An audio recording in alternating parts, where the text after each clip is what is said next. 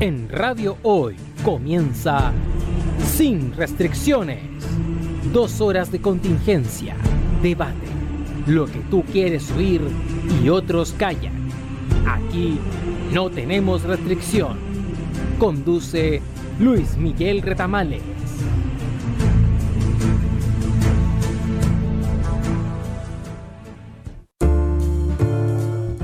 Muy buenas tardes. Comienza Restricciones, el espacio de la radio hoy para el comentario de la actualidad nacional, internacional, la historia y la cultura. Les habla Jorge Araya, invitado recurrente a este espacio de conversación. Eh, les agradezco que nos reciban en, sus eh, equipos, en sus computadores, en sus teléfonos, en su hogar, ¿no es cierto? ¿Ya? Recuerden que nos pueden escuchar a través de Radio Hoy, nos pueden ver en YouTube también y, otra, y otras plataformas, ¿ya? y también en, en televisión. Ahí cuando, cuando, saludemos a nuestro amigo Miguel Espinosa, que se encuentra en los controles, él nos va a orientar ahí en qué canal. ¿Cómo estás, Miguel? Buenas tardes. Hola, hola Jorge, ¿cómo estás? Sí, bueno, mucho mejor, mucho mejor. Eh, para que la gente sepa, yo, yo fui un contacto de COVID positivo, salí positivo eh, ya la semana pasada, el lunes que me hicieron el PCR y el, el, martes salió, salió positivo. Así que, bueno, por lo menos no presenté síntomas de, de coronavirus. Eh, y eso, bueno, me, me ha ayudado a, a sobrellevar bastante bien la, este asunto, ¿no es cierto, Jorge? Sí, al final es, Exacto, claro. un asunto que es nuevo, es nuevo, es algo impredecible. Y por supuesto, mantener el llamado a la gente que se siga cuidando, que se siga cuidando, porque esto te ataca cuando... Yo, yo ni siquiera sé cómo me atacó, pero, pero eh, fue es una realidad, una realidad y ya, ya la, la estoy viviendo ya. Exacto, mire qué bueno que lo contaste tú, yo no quería hacer comentarlo, pero le, le explicamos a nuestros amigos eh, auditores y, y, televidentes. Sapin TV, ¿no es cierto? Es el, el... Exactamente, canal 131. Exacto, eso es lo que me faltaba, canal 131. Eh, la semana pasada nuestros amigos habituales eh, se, se, habrán dado cuenta que no hubo programa, ya que se nos hubo repetición nomás, porque fe, efectivamente nos no enteramos de la noticia del de, contagio de Miguel y por supuesto la preocupación no era la transmisión, sino que era la salud de Miguel, porque si Miguel es el más jovencito de este grupo, ¿no es cierto? ¿Ya? Así que estábamos muy preocupados, igual festinábamos, hacíamos bromas, tú sabes, como, como, como, como este grupo, ¿ya? Pero siempre preocupados. Y ahora, bueno, la tranquilidad de, de tenerte de vuelta, ¿ya? Eh, y por supuesto, para que nuestros amigos auditores y telespectadores vean que, que esto no es broma, ¿no es cierto? Que aunque nosotros siempre festinamos y nos entretenemos mucho, ya eh, no debemos relajar las medidas de salud. Vamos a comentar algo de eso, acerca de no relajar las medidas. Así que gracias Miguel por acompañarme en este programa. Y te doy doblemente las gracias porque hoy día podemos hacer lo que queramos porque estamos solos. podemos hablar de la guerra de las galaxias, podemos hablar de Marvel, podemos hablar... No, bueno, fuera de bromas, ¿no es cierto? Ya que ya nuestros amigos telespectadores y auditores ya saben que con Miguel compartimos el gusto por la ciencia ficción y ya el, el cómic, eh, y etcétera. ¿Ya? Y, y, ahí festinamos, porque Luis Miguel y Lili no, no, no comparten esa afición, ¿no es cierto? Ya cinéfila eh, o, o, o, de historieta. Pero eh, es un juego. Eh, ¿Qué pasa con don Luis Miguel y con doña Lili? Bueno, les mandamos un gran saludo a ellos ¿eh? también, porque Luis Miguel se encuentra trabajando. ¿Ya? Eh, y Lili también, Lili también están en, en, temas laborales, ¿ya? Y, y tempranamente nos avisaron de que no, no iban a poder eh, estar hoy día en un día que está muy noticioso, ya por, por, muchas cosas que, que, vamos a comentar. Así que eh, le reitero la invitación a quedarse en nuestra sintonía, ya eh, estamos hasta, hasta las 19.30 horas, son tres bloques. ¿Ya? En el primer bloque vamos a hablar de la política nacional, en realidad eso es lo que se lleva casi toda la agenda de este programa. Segundo bloque lo mismo, ya, pero en el tercer bloque vamos a hablar, ¿no es cierto?, de la, la, la efeméride y, y, y, para ahí va, vamos a comentar varias cositas ahí acerca de, de los derechos humanos, ya que, que, están muy presentes. Así que los invito a que se queden en, en nuestra sintonía. Oiga, don Miguel, ¿qué, qué, le gusta? ¿por dónde quiere que partamos? ¿Por el mensaje presidencial ya o, o por el obituario? Mira. Sí, bueno, sí, sí, hoy día Bueno, no solamente en el mundo de la, de la política, ¿eh? también una destacada actriz nacional también falleció el, el, día de hoy. Exacto. La señorita Vidaurre. Violeta Vidaurre, claro. Violeta Vidaurre, que a los 92 años. Y bueno, ella padecía hace muchos años Alzheimer, así que estaba en una casa de reposo. Mira, yo no sabía el detalle del Alzheimer, ¿eh? o sea, también me sorprendió la edad porque Violeta Vidaurri, ya nuestros amigos auditores se dieron cuenta que estamos hablando del fallecimiento de esta gran actriz chilena, ya eh, que hoy día avisaron, ¿no es cierto? Mm, voy a leer acá el, el, tuit que dice, otra de nuestras grandes actrices que se nos va. Hoy despedimos a la tremenda Violeta Vidaurri, inagotable, contaba que había interpretado a más de 200 personajes durante su carrera. Acompañamos con inmenso cariño a su familia y amigos.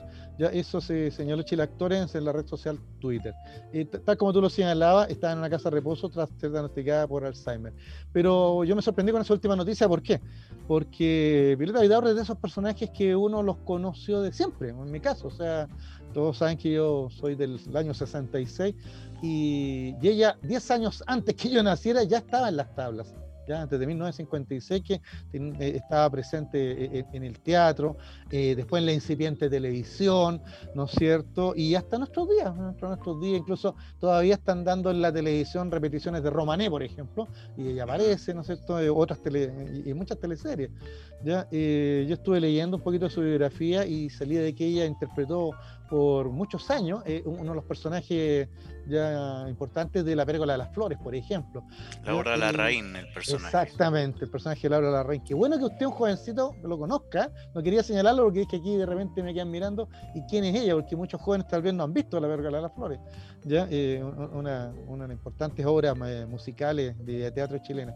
Así que, mira, me, me, impactó porque es como, es como que cuando se muere una tía muy querida tuya, una, un, un pariente tuyo. O sea, Violeta Vidaurre era no solo una actriz, era parte de, del imaginario popular y cultural de, de nuestro país.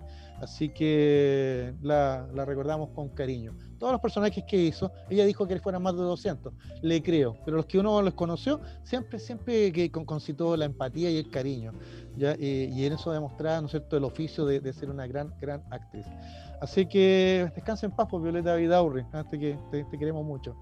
Así que yo también le quería contar a usted, don Miguel, que, que, la semana pasada nos dejó otra gran artista. Así aquí la, el arte está de luto, ¿ya? Uh -huh. porque también nos, nos dejó acá eh, Roser Bru, una pintora, eh, uh -huh. artista visual, ¿ya? Eh, pero que tiene una historia bien que a mí me, me, me llamó la atención, porque usted que ha estado en tantos programas con nosotros, eh, no, no, no estaba en ese programa. Ya no, cuando hablamos una vez con, con Luis Miguel y, y, y con un, un, colega, un profesor.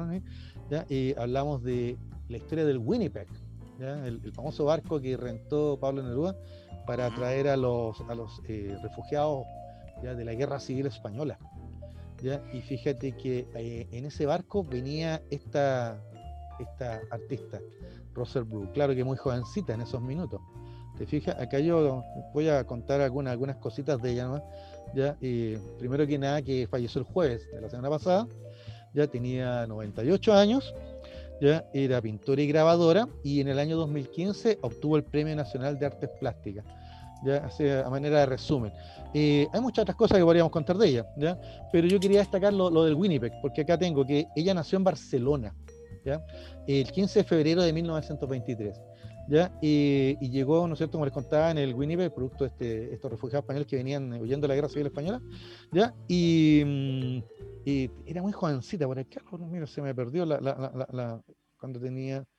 Um, no tengo la edad, pero era muy jovencita. Dice que después entró a la Escuela de Bellas Artes de la Universidad de Chile, donde fue una alumna destacada.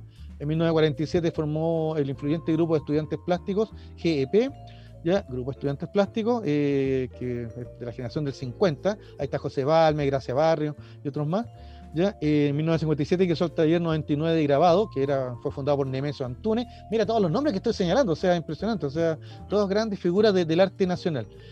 Así que, y fue em, em, profesora de dibujo y pintura de la Escuela de Arte de la Universidad Católica de Santiago entre 64 y 68, y después invitada al taller de pintura de la Escuela de Arte de la Universidad Católica nuevamente en 1989, etcétera, etcétera. O sea, eh, mira, es una trayectoria tan larga, tan grande, ya sus obras están en, todas partes, tanto en España como en Chile, ¿ya? Y, en colecciones particulares. Así que Roser Prue, eh, otro de, aquellos eh, exiliados, ¿no es cierto?, de aquellos refugiados españoles que hicieron de Chile su segunda patria. ¿ya? Como cuando contamos la historia del Winnipeg, pusimos énfasis en, en, lo que había hecho Neruda por salvar a estas personas, ¿ya? Pero, pero no nos olvidemos que hay, muchos, muchos más, el historiador Francisco Encina, etcétera, etcétera. Así que ahí tenemos dos grandes fallecimientos del ámbito artístico. Así que las musas están de duelo. ¿ya? Mm. Eh, pero como decía mi señora madre, que en paz descanse, eh, nunca se van solos, siempre son tres. ¿ya? Tenemos una, Rosa, Bru, dos, Violeta Vidaurre, ¿ya? y temprano, temprano en la mañana, una sobrina que me interesa en estos temas, ya me avisa tempranito que no podía dejar de mencionar, ya eh, que también no, en la madrugada, tipo 2 de la madrugada, ya falleció Jovino Nova que no tiene nada que ver con el ámbito artístico, para nada. Eh, pero sí es una figura de la historia de Chile.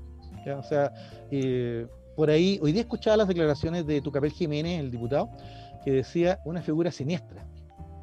Para nuestros amigos que nos están escuchando, no solo en Chile, sino que en Argentina, ¿no es cierto? En, Europa incluso, ¿no es cierto? Nos escuchan de repente por ahí algún chileno, ya en otras partes del mundo, ya eh, para los chilenos tal vez no, es, más familiar e, e, este nombre, ¿ya? Jovino Nova, pero para nuestros amigos extranjeros le vamos a hacer una breve reseña. ¿ya? y, acá no lo, hago con ninguna odiosidad política ni nada. Digamos simplemente Jovino Nova ¿ya? fue subsecretario del Interior durante el gobierno militar, ¿ya? justo en los años que se produjo el asesinato, el homicidio ¿ya? de Tucapel Jiménez Padre, dirigente sindical. ¿Ya? Eh, él negó toda conexión, todo vínculo. Pero yo que tengo mis libros de historia aquí, ¿no es cierto? Y he estado revisando las redes también y leyendo otros textos, ya eh, es evidente que en, su rol, ya en la subsecretaría, ya y, los vínculos que él tenía no solo en el gobierno, sino con la CNI en esos minutos, ya y la Central Nacional de, eh, Inteligencia, ya que era el, brazo armado, digamos, del de, que, tenía el gobierno militar para perseguir a los opositores al régimen, ya que la CNI fue el sucesor de la Dirección de Inteligencia Nacional, la DINA, y no cabe la menor duda que aunque judicialmente nunca se ha podido comprobar y no están los antecedentes, ya no podemos ser ingenuos y pensar de que él no sabía nada de, este, de esta operación, de este operativo, ya que terminó con el asesinato burdo, ya porque lo trataron de hacer aparecer como un, como un asalto, porque Tucapel Jiménez apareció en su taxi, degollado. ¿ya? Eh, él, él, tenía antecedentes y nunca los puso a disposición de la justicia. ¿ya? Y, se escudó en, en, en, en, una ignorancia que es bien poco creíble porque, insisto, él estaba en el gobierno en esos años. Estamos hablando de esto, el periodo que está entre 1979 y 1982. El 82 fue el asesinato de Tucapel Jiménez. ahí tenemos un primer antecedente. El segundo antecedente, claro, el segundo antecedente ya es más, más fanandulesco, ya tal vez eh, aquí puede recibir algunas críticas de los que nos están escuchando, pero hay que comentarlo, ¿ya? porque es algo que, se, comentó y se habló mucho. Eh, años atrás, eh, una diputada de Renovación Nacional, Pía Guzmán, hizo la denuncia de que habían tres parlamentarios de esa época que estaban vinculados al caso Spiniak. ¿Tú, ¿Te suena el caso Spiniak, Miguel? Sí, me suena, me suena, el caso un Spiniak. Le recordamos un poquito a la gente para no entrar en detalle. Luis Miguel, si estuviera acá, nos daría una clase, ¿no es cierto? porque él siguió mucho esta noticia. ¿ya? El caso Spiniak se refería básicamente a un trato de abuso infantil y, inducción a la, prostitución, ya, proxenetismo ¿Te fijas? O sea, de ese ámbito, bien truculento, digamos, ¿no es cierto? Bien, bien delictual, bien policial. ¿Ya? Eh, pero, eh, pero aparece que en estas fiestas que organizaba el señor Spiniak, ya eh, la, la, parlamentaria Pia, Guzmán hace la denuncia que habían, que habían parlamentarios de, de, del momento. Uno de los tres parlamentarios que fue identificado en estas fiestas fue precisamente ya Jovino Nova. ¿Ya? Y quien lo identificó fue una niña, Gema Bueno, ¿ya? que eh, ella dio toda hizo la declaración. hubo muchas presiones, muchas peleas, bueno, lo típico, ¿no es cierto? Y que esto era un infundio, eh, una injuria, etcétera, etcétera, y al final Gema Bueno se retractó de su declaración. Se retractó de su declaración diciendo que en realidad se parecía mucho, pero no era él. ¿Te fijas? ¿Ya? Pero resulta que después empezaron a aparecer otros testimonios, ¿ya? y fueron involucrados otros parlamentarios, ¿ya? Y, y, quedó siempre la sombra de la duda. Al final él no fue condenado, ni acusado, ni nada, y, se mezcló con otros escándalos más. Ya como me acuerdo, recuerdo en ese tiempo Televisión grabó a un juez en un sauna y el juez era homosexual. ¿ya? Y, este juez está a cargo de, esta investigación y se cayó entonces porque juez lo sacaron. Entonces se fue mezclando el asunto Spiniak. Ahora ya probablemente nadie se acuerda de él, ¿ya? pero eso fue una, una mancha y Jovino Nova nunca, nunca tuvo argumentos claros. ¿ya? Para, para, decir, no, yo no, no, tengo nada que ver con eso. Quedó, ¿no es cierto?, siempre a la sombra de la duda. El tercer punto, tercer capítulo, ya como los chistes, ¿no es cierto? Escena 1, escena 2, la tercera escena de este Jovino Novoa, ¿no es cierto? Em, es la que lo vincula, y lamento que nuestra amiga Lili no esté presente hoy día acá, ¿ya? Eh, con el tema de, de las boletas, pues, ideológicamente falsas, ¿no es cierto? Caso Penta.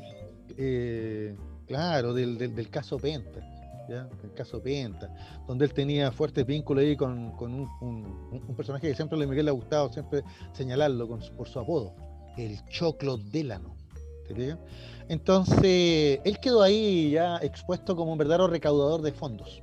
¿Ya? como un, organizador político, ¿no es cierto?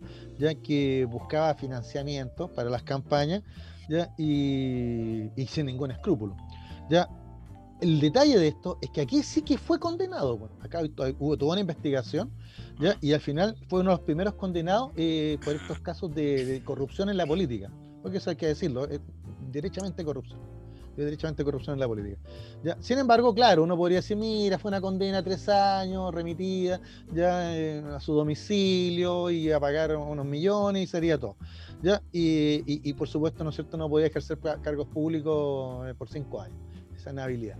¿ya? Eh, lo que de alguna manera lo llevó ya a, quedar un poco fuera de fuera, ¿no es cierto?, del foco político, ¿ya? y uno podría decir, bueno, un triunfo de la justicia, un triunfo de la democracia, ¿ya? Separó esa corrupción, ¿ya? Pero siempre nos queda con la sensación de que, de que igual el peso político, ¿no es cierto?, de este duro de la UDI, bueno, los fundadores de este partido, ya fue el dirigente gremialista primero y después fundador de la UDI, junto a Jaime Guzmán, ya quedó ahí ya eh, enlodado. Si usted quiere saber más de este tema, querido auditor, querido eh, telespectador que, no, que no, está viendo, no va a ver en el programa, ya recuerde que nuestra amiga Lili Zúñiga tiene un libro acerca de esto. ¿eh? ¿Te acuerdas, Miguel, que el libro? Eh, sí, la Imputada se llama el libro. Exacto, Imputada, la historia de la negra tatuada.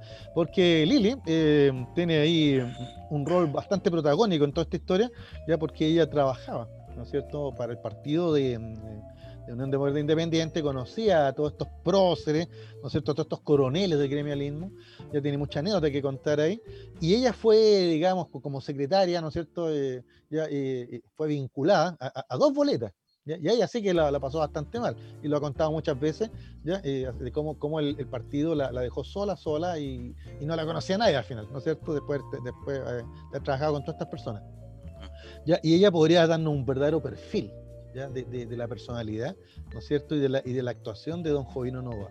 Así que usted, amigo, que nos está escuchando, ¿no es cierto?, que, ha tenido la gentileza de, sintonizarnos y de, aceptarnos en su hogar esta tarde, ¿ya? Eh, le queda la última palabra. Yo solamente le doy los antecedentes.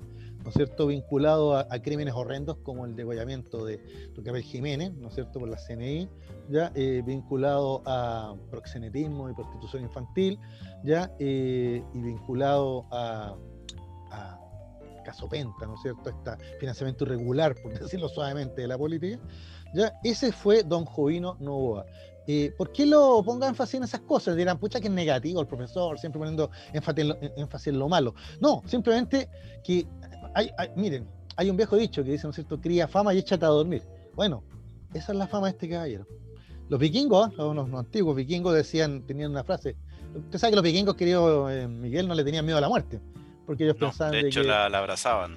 Exactamente, ¿no es cierto? Iban el banquete de Odín ahí. Pero fuera del tema del, banquete de Odín, los vikingos decían algo. Decían yo, los vikingos tenían una frase que decían: Yo sé de algo que nunca muere. La fama. O sea, el vikingo vivía para hacer algo espectacular y quedar, ¿no es cierto?, el, recuerdo de, lo que había hecho. Y morían felices. Bueno, acá por lo menos de, un paréntesis, bueno, de, esa fama también surgían las leyendas. Pero por supuesto, unas sagas macanúas que quiere que le diga que ese es otro de, las aficiones que tengo con, con mi querido sobrino ¿no es cierto? Eh, de, entretenernos ahí. ¿Para qué digo cómo disfrutamos la serie Vikingos? Pues hablando de cereales ahí. Pero fuera, fuera, fuera del tema, porque traje a los vikingos a colación. Pero el tema es eso. La fama es algo que, te, que, que, va, que se mantiene. ¿ya? Pero puede ser fama o infamia, ¿no es cierto? Ser famoso o, tu fama puede ser algo negativo. En este caso, la historia nos muestra a un joven Novoa como eh, un, un personaje siniestro, repito, dijo ya eh, tu Jiménez hijo. Ya, y, yo, y me, quitó las palabras de la boca. Porque cuando yo estaba en la mañana me enteré, me puse a leer, me, puse a preparar, ¿no es cierto?, esta nota para, nuestros amigos auditores y telespectadores, para sin restricciones, ya eh, lamenté, ¿no es cierto?, la ausencia de Lili, se lo manifesté por el WhatsApp, o el mismo eh, caso de Luis Miguel, que, son historias que ellos manejan muy bien, muy preparados en el tema. Yo solamente les puedo contar esas tres cosas de la vida de un personaje. Y usted entonces, amigo auditor, puede juzgar. Aunque, porque nosotros somos los que juzgamos. Siempre dicen, la historia juzgará. Oiga, si la historia no juzga a nadie. Son las personas, los ciudadanos, los que juzgamos. Y lo hacemos en, virtud de, nuestra educación, de nuestros valores, de nuestros principios. Así que para. Yo escuchaba la tarde ahí a, todos los de la UDI, pero ya, pero un prócer, pues.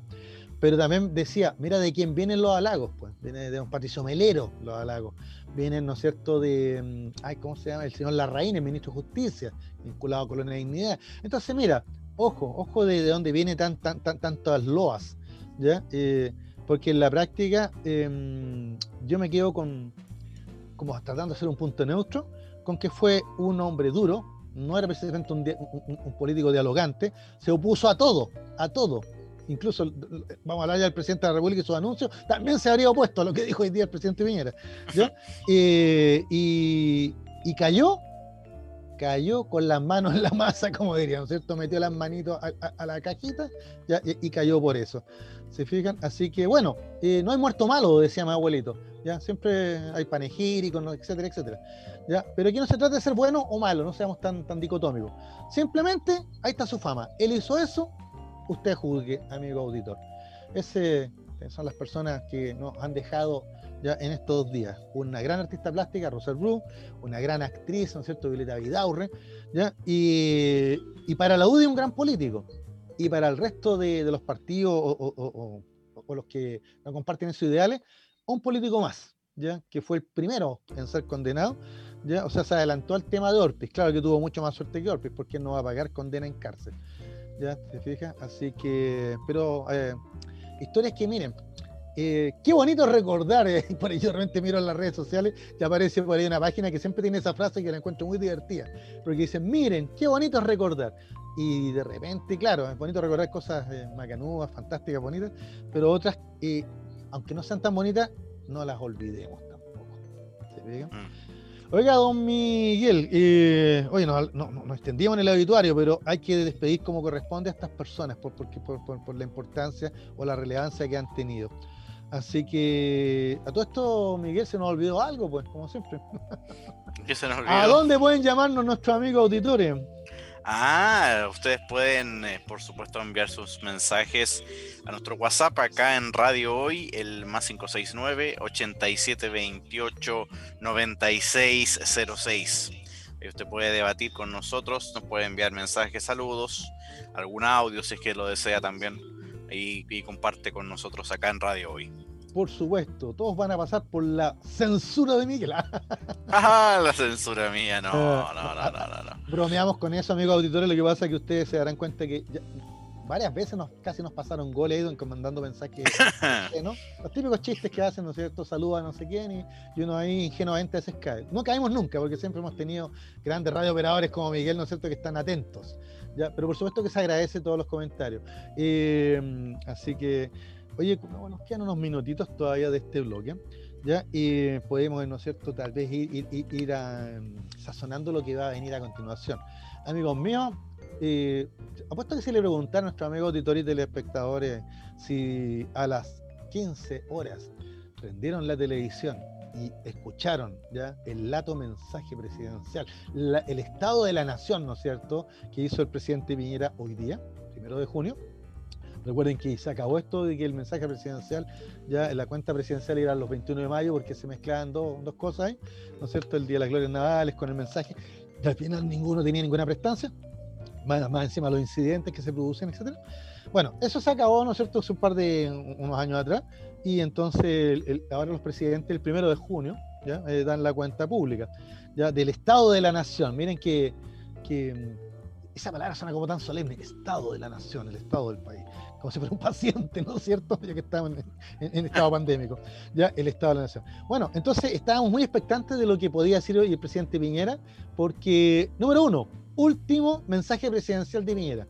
Sí, señor, aunque no lo crea, el último. Sí, el último, porque ya no más, ya es el octavo y último mensaje presidencial de Piñera. Y no, no me equivoqué, porque recuerden que fue presidente antes, cuatro años, tuvimos cuatro mensajes, y ahora el último, el, el cuarto de este segundo periodo, octavo en total del presidente Piñera.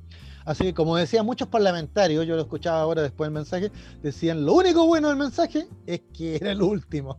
Pero bueno, tal vez eso es ser muy, muy odioso. ¿eh? ¿Ya? Eh, vamos, tenía hay de dulce y de gras. ¿Te fijas? Eh, lo que sí está claro que el presidente Piñera, quiero creer en sus buenas intenciones, ¿ya? Pero en, sus buenas intenciones, él se queda siempre en ese país que yo, haciendo bromas, pero ahora voy a ponerme más serio, siempre he dicho que, que corresponde a los dos patios de la moneda. ¿No es cierto, Miguel, que hemos festinado con eso? ¿Ya? Y que parece que nunca sale de los dos patios de la moneda. ¿Te fijas? Porque uno al escuchar el mensaje de hoy día, a mí me da la impresión de que estábamos empezando el gobierno.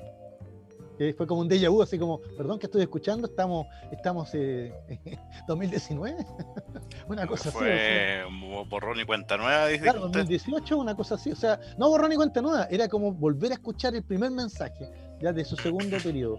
¿Te fijas? y, para ello hice la tarea. Entonces, amigo auditor, ¿no es cierto? Telespectador, ya, y si usted no tuvo la oportunidad de escucharlo o verlo, o no quiso escucharlo y verlo, y prefirió colocar la red, ¿no es cierto? La Rosa de Guadalupe, porque la red no transmitió nada de esto, ya, y también hacían festinaban con eso, hacían broma. Yo le hice el trabajo e hice la tarea, como diría, ¿no es cierto? Lili, que ha aplicado el profe. No, pues sí, aquí es importante informarse para para poder opinar. Y recuerde que este programa, Sin Restricciones, es un programa de conversación y de opinión ¿ya? Así que esperamos en este, ahora nos vamos a ir a comerciales con Miguel, ¿ya? Y esperamos entonces que nos escriban, nos pregunten, nos comenten, ¿ya? Eh, de los temas que estamos hablando o los que ustedes estimen convenientes, ¿ya? Así que, ¿qué te parece, Miguel, si nos vamos a la primera pausa? Me parece perfecto. Exacto, entonces vámonos al primer corte y espérenos, porque a la vuelta el resumen de la cuenta, la última cuenta presidencial. No te vayas. Volvemos después de una breve pausa comercial. Disfruta en la sintonía de la hora. Personaliza tus ideas con Estampados MG. Una excelente alternativa para estampados de poleras, tazones, cojines, delantales y mucho más. Especializados en personalizar recuerdos para todos los fanáticos del fútbol y clubes de fans. Encuéntranos en Facebook y Twitter como arroba estampadosmg y en nuestro Instagram como arroba estampadosmgcl. Despachos a todo Chile. La mejor opción de precio y calidad la encuentras en Estampados MG.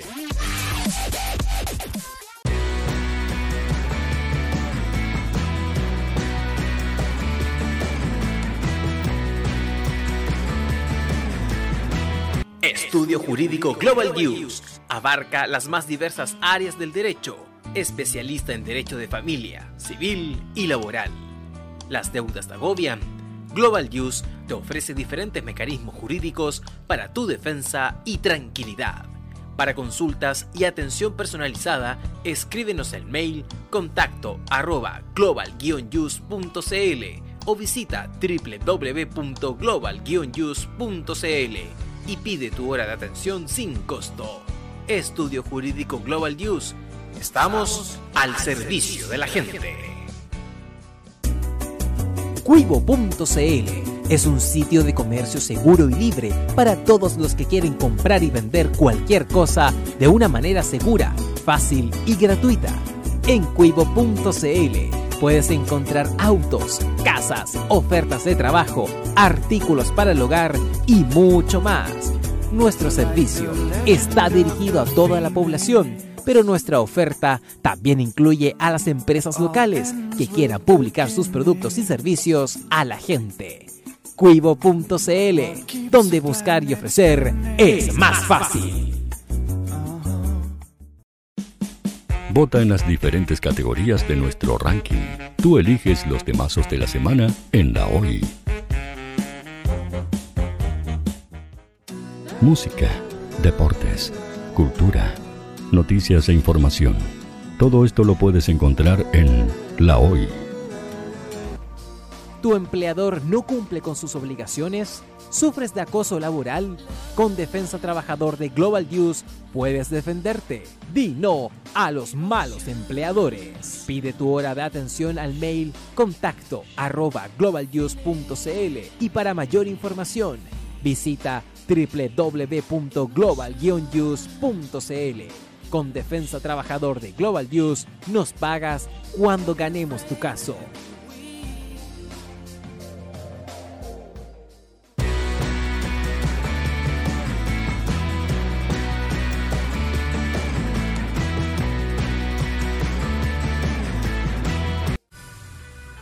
Tú, que nos escuchas todos los días, ¿sabes por qué somos la radio oficial de la fanaticada mundial? Si no lo sabes, sube el volumen. Hola tío, hoy te escucho desde España.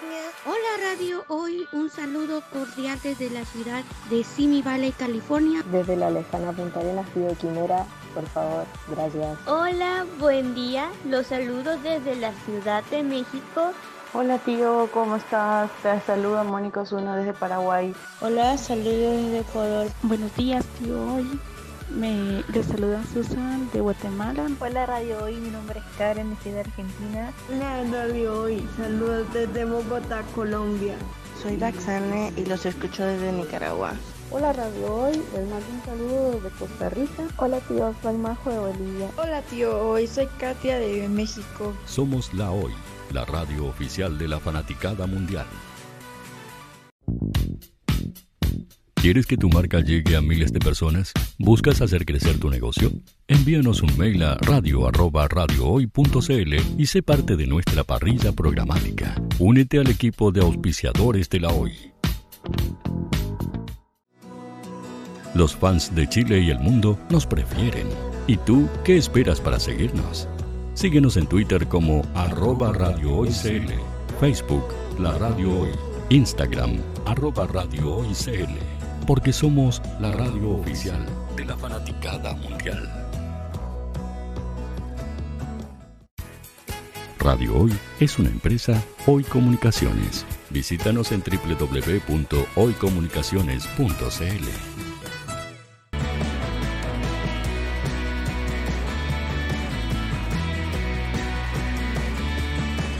para Chile, América y el mundo. Radio Hoy, la radio oficial la fanaticada mundial.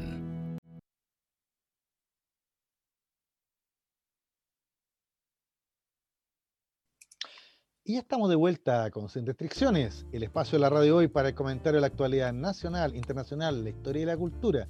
Les habla Jorge Araya porque como les contaba en el primer bloque, si usted se viene recién incorporando a nuestra sintonía, ya nuestro conductor habitual, don Luis Miguel Tamales, por motivos laborales, no se encuentra. ¿Ya? Eh, está entre, entre Magallanes y Aysén, por ahí anda. ah, ya, no, no, está, entre Tango y Los Vilos. Eh, no, ahí... Está más al sur ahora. Claro, que pasa que viene en vuelo, por eso, por eso. Ah, Nuestra amiga Lili también, ¿no es cierto?, tenía asuntos personales, ¿ya? Y, y por eso que les repito, dada la noticia del día, el fallecimiento del ex, del ex parlamentario, eh, e, ex subsecretario, ex político, ya eh, Jovino Novoa, eh, no se olvide, amigo mío, de que nuestra amiga Lili Zúñiga escribió un libro, ya, imputada, la historia de la rubia, de la, perdón, la rubia no, de la negra tatuada, es historia de la negra tatuada, donde ella cuenta ya todo el tema del caso Penta, tema de las boletas, y, el rol que cumplieron muchas de estas personas. ¿ah? Así que, ya volviendo Lili, vamos a, volver a recomendar. Oye, ahora que, estamos en Cyber Day, en estos días estamos en Cyber Day, ¿no es cierto? A lo mejor ahí la gente puede encontrar eh, el, libro ahí en, oferta en distintas librerías. Así que no se olvide ahí, Lili Zúñiga, la, historia de la negra tatuada. pero yo les tenía algo prometido y es que yo le hice la tarea, ¿no cierto?, a nuestros amigos auditores y televidentes de escuchar, ¿ya? la hora y media, tal vez menos, ya de, discurso, ¿no es cierto?, de, que hizo el, presidente Piñera, ¿ya? Desde, el Congreso en Paraíso ya el estado de la nación, ¿no es cierto? Que hacíamos, festinábamos con, con, Miguel como si estuviera un enfermo, el estado terminal para algunos, ya para otros stand-by, no sé, bueno, el estado de la nación, ya eh, la cuenta pública que hacen los presidentes democráticamente, ¿no es cierto? Todos los años. ¿ya? Y señalábamos en broma de que esta es la última cuenta pública del presidente Piñera, y entonces ya partimos bien con eso. No, pero fuera de broma. Fui tomando nota yo, fui haciendo el ejercicio, ¿no es cierto?, de, ir tomando nota de, los, temas que él señalaba. Esta era una cuenta pública que había expectación, no solo porque era por ser la última, sino porque, no sé si tú, Miguel, te fijaste que ayer, ayer la, ministra Carla Rubilar, ¿no es cierto?, ministra de Desarrollo Social Carla Rubilar, pidió al Congreso, ¿no es cierto?, que pararan la votación de, de, universal, ¿no es cierto?, esta ayuda eh, a, a, la gente, ¿ya? Porque dio la sensación de que iba a haber un gran anuncio en relación a eso hoy día. Entonces pidió que se suspendiera esa votación, el, Congreso lo, aceptó, y entonces como que se empezaron a generar expectativas. Esa era la expectativa. La otra expectativa era el mea culpa que podría hacer el, presidente y su gobierno, ¿no es cierto? ¿Ya? Eh, de, de lo errático. Recordemos que hay muchos temas que están bien calentitos. Está el tema del ministro de Educación y la pelea con, con alcalde y profesores, ya por, esto y por lo otro. Ya está el tema eh, del Colmen, ¿no es cierto? El colegio médico que abandonó la mesa social, producto de, este pase, ¿no es cierto?, del gobierno para la movilidad. ¿Ya? Eh, justo en un momento en donde los contagios han aumentado de una manera impresionante, ¿ya? Eh, también se, ha sumado el escándalo de, las máquinas, ¿no es cierto?, la respiradora, ya que trajeron de China, que trajo, ¿no es cierto?, la, el señor Sutil, ¿no es cierto?, el, eh, el presidente de, eh, de la Confederación de, ¿eh? Empresarios, Y, se han ido sumando entonces una serie de críticas, sin contar, no sé si tú supiste que Mónica González entrevistó a Héctor Yaitul, ¿no? apareció la entrevista el domingo, el tema de la CAMNA ahí en, la Araucanía, ¿ya? etcétera. Entonces, la cosa está bastante eh, agitada a nivel nacional y esperábamos entonces que el presidente de alguna manera diera respuestas a la situación actual a la realidad que se está viviendo, ¿no es cierto? A las ayudas. Eh, recordemos también el tema de, que el, gobierno, después del puente de plata que le tiró la presidenta del Senado, ¿no es cierto? Yana Proboste, el gobierno se demoró casi un mes, ¿no es cierto?, en responder a los mínimos comunes y resulta que esos mínimos comunes fueron bien mínimos, pues. Entonces quedó la sensación de, ya, de, imagínate, de 100 mil pesos, una persona va a recibir 77 lucas más, 177, ya, cuando se le estaba pidiendo un, esfuerzo más, un esfuerzo más. entonces siempre con mucha crítica y se esperaba entonces que el presidente hoy día, de alguna manera, respondiera a todo ello. ¿ya? Eh, los que hace años que estamos escuchando estos mensajes sabemos que es una ingenuidad esperar que los presidentes respondan a la coyuntura porque estos mensajes presidenciales, estos estados de la nación, son eso, son la manera que los presidentes tienen, ¿no es cierto?, los gobiernos tienen de hacerse el autobombo, ¿no es cierto? Ya, de lo que, miren lo que estamos haciendo, miren lo que hemos logrado, ya, y mire para dónde vamos, te fijas, y, trazar grandes expectativas. El tema es que este era el último mensaje de Piñera, entonces también se esperaba, bueno, cuál va a ser el balance. También algunos esperaban de que hablara del legado, te fijas, del legado. Pero bueno, ninguna de esas cosas que yo he señalado aparecieron. Algunas por ahí, otras por acá, pero en realidad eh, el, presidente aprovechó, yo digo que aprovechó bien su último mensaje, ¿ya? Para, insisto, hacerse el autobombo, ¿ya? y lanzar como grandes ideas, cosas que venimos escuchando hace años. Y grandes desafíos, desafíos que vengo escuchando desde que nací, creo. ¿ya? grandes tareas, entonces, y grandes acuerdos, Y, como Piñera no es muy bueno de, eh, discurseando, siempre como repitiendo estas muletillas, grandes desafíos, grandes batallas, grandes. Tiene, sus frases slogans, por así decirlo. Claro, entonces, que, y, que terminan siempre con, ya que me recuerda el, el, cuento de Navidad de Charles Dickens, porque que Dios nos bendiga a todos. Te fijas cómo termina la, la famosa historia esa de, Charles Dickens. Pero mira, fuera de broma, a resumir al tiro, ya, no, no, no metámonos al tiro porque no, tenemos tanto tiempo. partió el presidente Piñera hablando de la misión del Estado, para qué sirve el Estado, ya, clase de educación cívica, perfecto. Ya, y tiró al tiro, para ganarse los primeros aplausos, ¿no es cierto? Tiró al tiro de que el gobierno iba a darle, ¿no es cierto?, urgencia inmediata a la ley de matrimonio igualitario. Y ahí yo, bueno, uno podría decir un dulce de la oposición.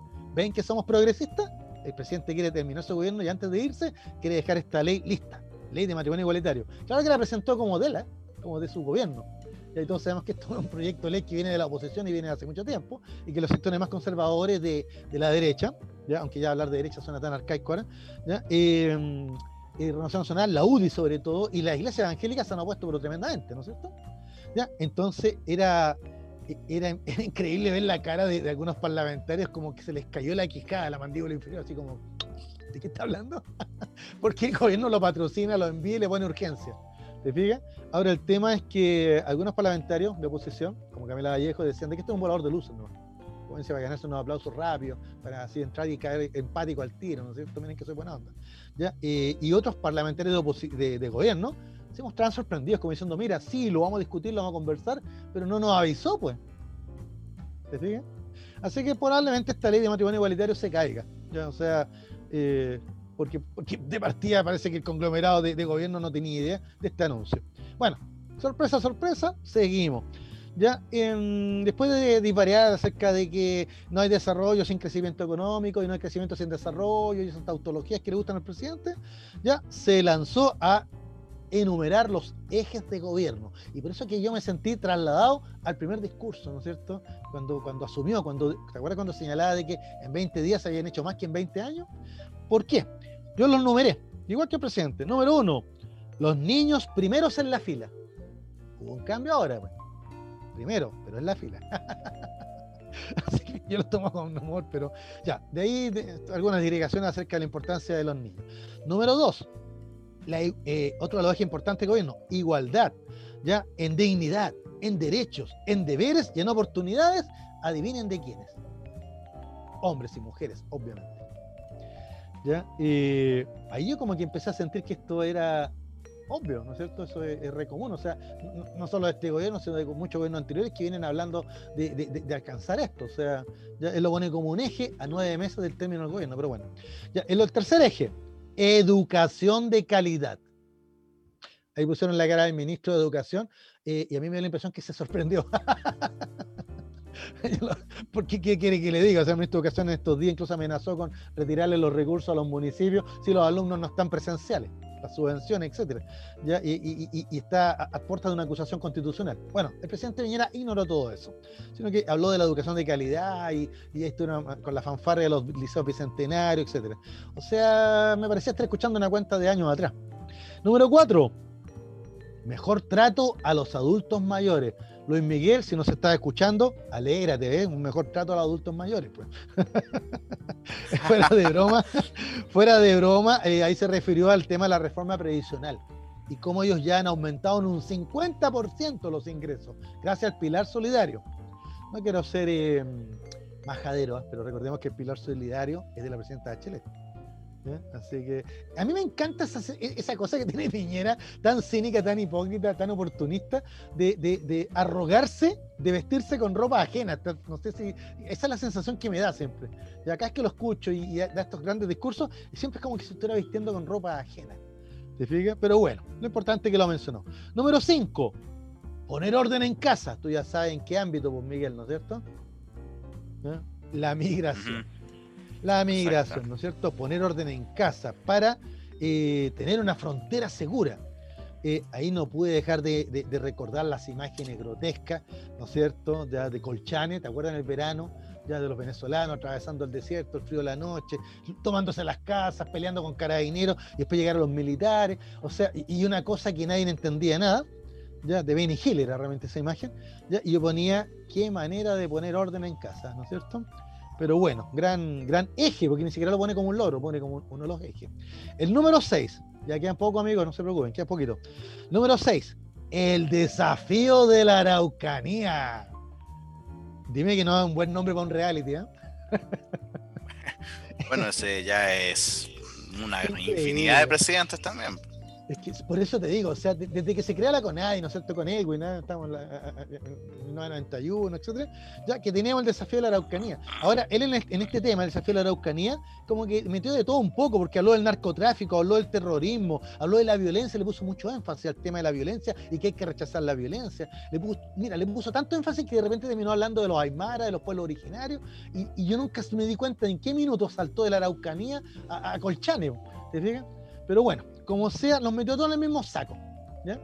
Y, reiteró el tema de, la violencia, ¿ya? Y sobre todo le puso mucho énfasis a los hospitales, a los colegios, a toda la gran infraestructura que están construyendo en la zona. Y mostrar, y, a mí me llamó la atención algo, nuestros amigos auditores, si lo vieron igual que yo, o lo van a ver en las noticias, me llamó la atención que las imágenes que mostraba mientras el presidente hablaba, salía toda la gente sin mascarilla, en los colegios, en los hospitales, en la calle. Entonces era evidente que esas imágenes no son de ahora, no son actuales. Mm de cuándo son. Pero bueno, muy lindo. Hasta ahí, ¿no es cierto? El país de fantasía del presidente Piñera, un eje espectacular. Número 7, mejor salud. Obviamente, yo estaba hablando de hospitales.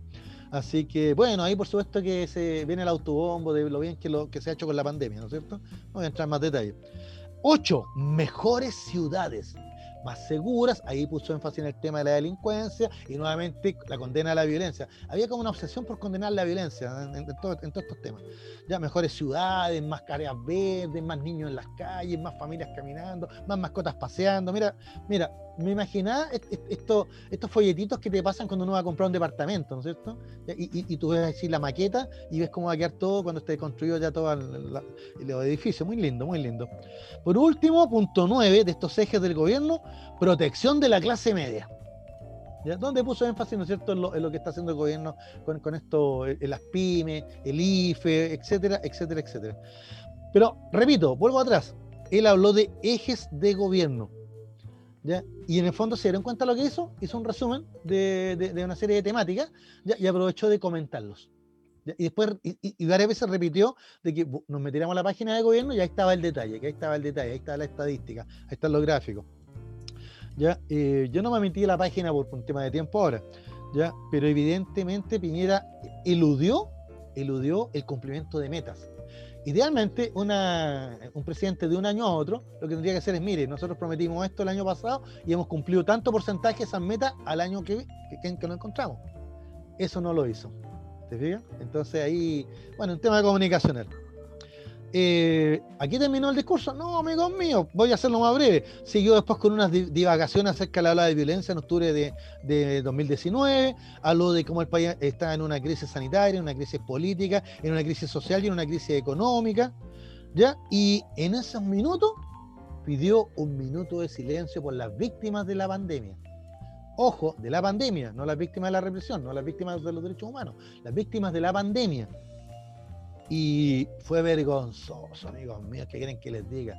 Porque los que estaban ahí en el salón, ¿no es cierto? Se pararon todos, ¿ya? Y el minuto de silencio duró 30 segundos. Yo tomé el tiempo. Y no de pesado. Porque de partida era como que no venía al caso meter un minuto de silencio en ese momento. ¿Te fijas?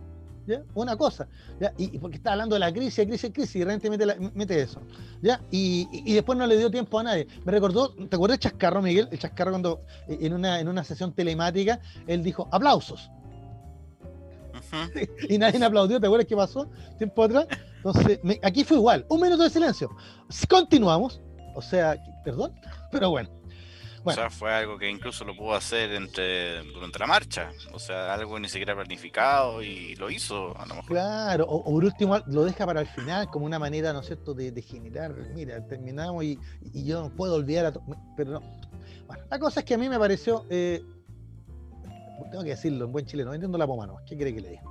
Ya, de ahí partió todo el discurso hacia el énfasis en los derechos humanos y estuvo haciendo una serie de digregaciones acerca de los derechos humanos y entre medio metió la reforma de carabineros, que es lo que estábamos esperando que hablara.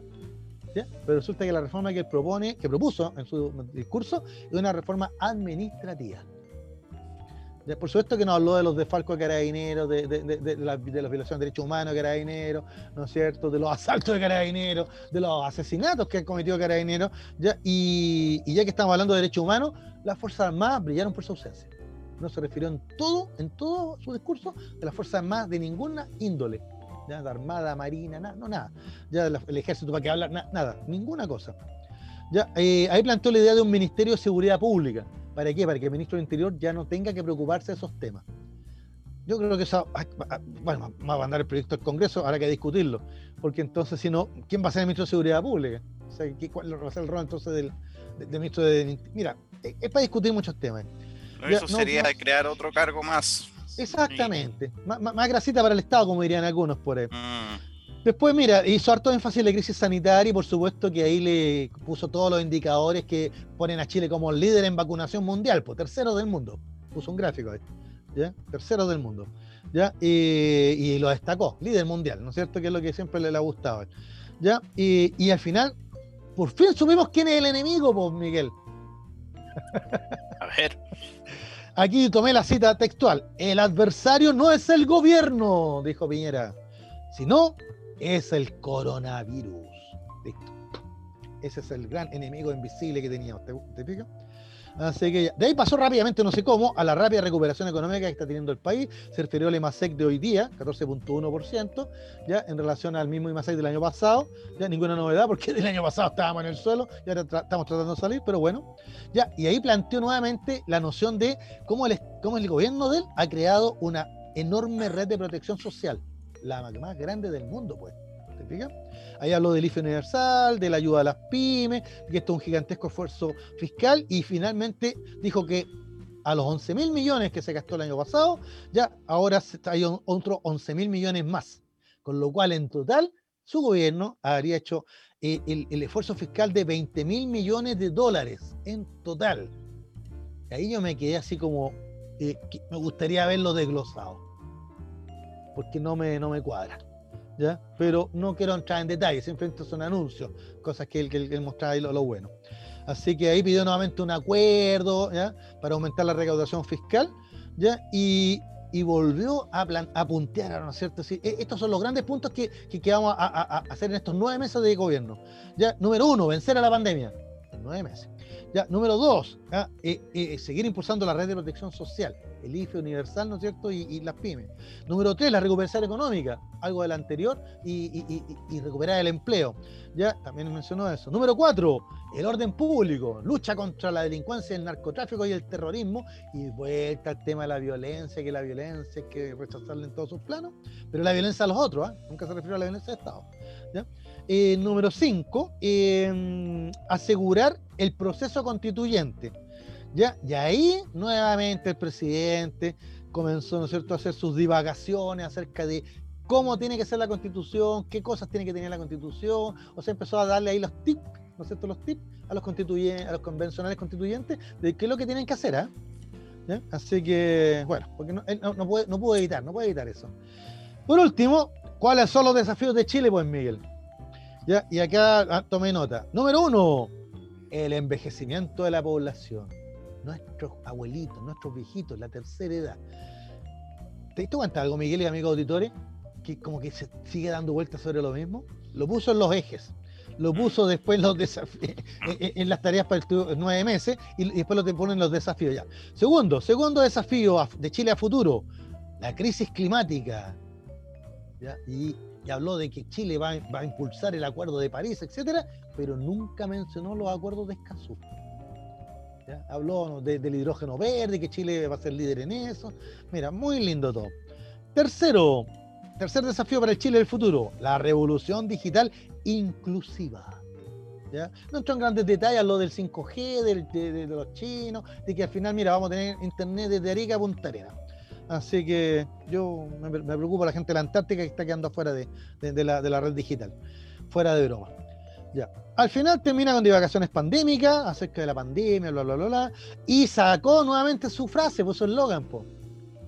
Amigos míos, estamos viviendo tiempos difíciles. ya no son tiempos mejores, ahora son los tiempos difíciles que, el gusto por, el eslogan fácil, por la frase cliché, por la tontería, pero bueno. Después se puso a hablar de, la familia, lo importante que es la familia, y habló mucho, divagó mucho acerca de la familia, cómo la hace la sociedad, ¿ya? Y por último terminó hablando de la, de, la soledad de ser presidente de la República, lo solo que se ha sentido, ya lo terrible que es tomar decisiones solo, y una serie de, divagaciones presidenciales que me dieron ganas de pasarle un pañuelo porque ya, por, ya, oye, por favor. Y para terminar, por supuesto, que Dios bendiga a Chile. Amén.